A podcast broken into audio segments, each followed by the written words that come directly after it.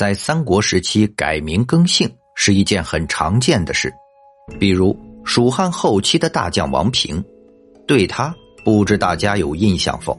就是那位曾跟着马谡守街亭，哭劝马谡却遭呵斥，后来街亭丢了，马谡被杀，他才开始被重用。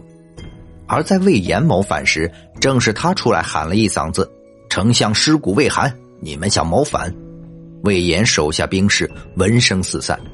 因此，魏延谋反失败，最终被杀。王平由于小时候跟着外祖父一起长大，故而随了母姓，姓何，叫和平。后来成了蜀汉大将后，便改为父姓，这才叫了王平。显然，王平改名的动机很单纯，就是认祖归宗。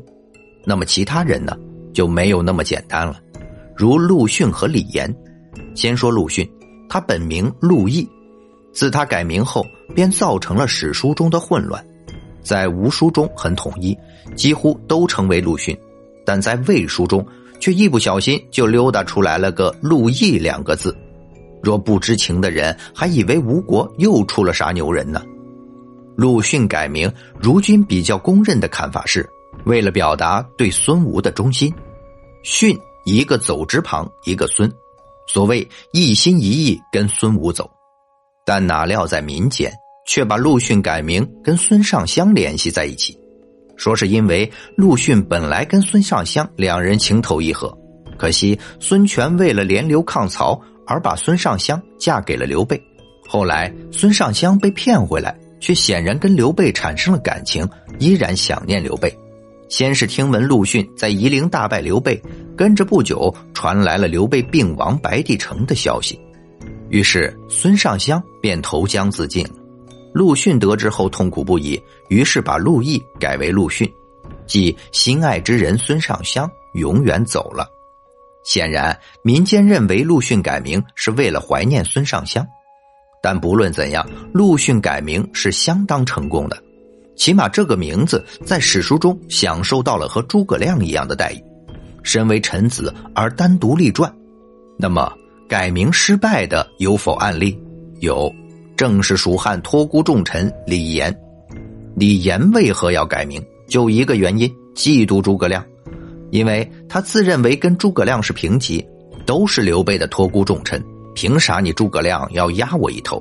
但非常可惜，自从改名李严后，他就开始了一路的败运，最终在诸葛亮第四次北伐时，他谎称军粮不济了。骗诸葛亮回军后反咬一口，想置诸葛亮于死地，哪料却聪明反被聪明误，诸葛亮竟然保留着他的书信，上面白纸黑字，一切都清清楚楚的。最后李严被刘禅罢官，没杀他，就算开了天恩了。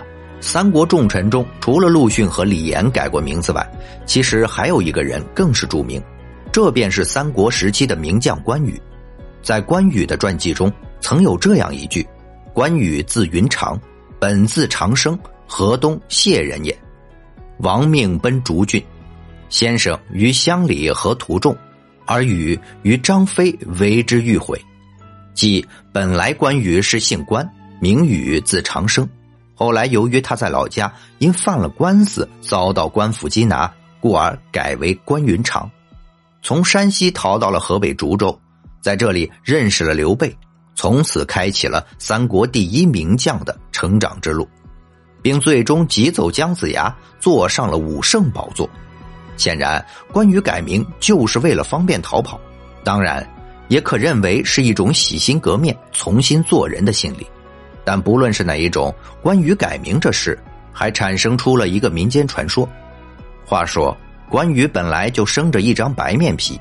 长大后杀了家乡的一个恶霸，便逃到一寺庙内。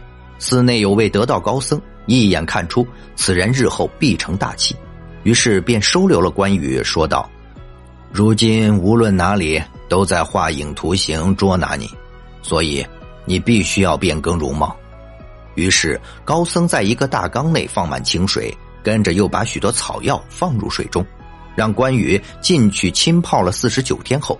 关羽就从一张白面皮变成了面如重枣的红色，最后老僧指点，别叫长生，改为云长。赶往河北涿州去找一位叫刘备的人。当然，以上这个仅为民间传说，不足为信。而且后来还有人加工了这个传说，把关羽说成是一条大蟒蛇投胎，浑身长满了鱼鳞状的东西，于是便浸泡在药缸内，蜕鳞变色，从此拥有了一张红脸。但无论怎样，关羽从长生改为云长，可谓是神来之笔。因为云长这个名字不但意境高远，且还有一种一览众山小的气概，非常符合关羽这一生的轨迹。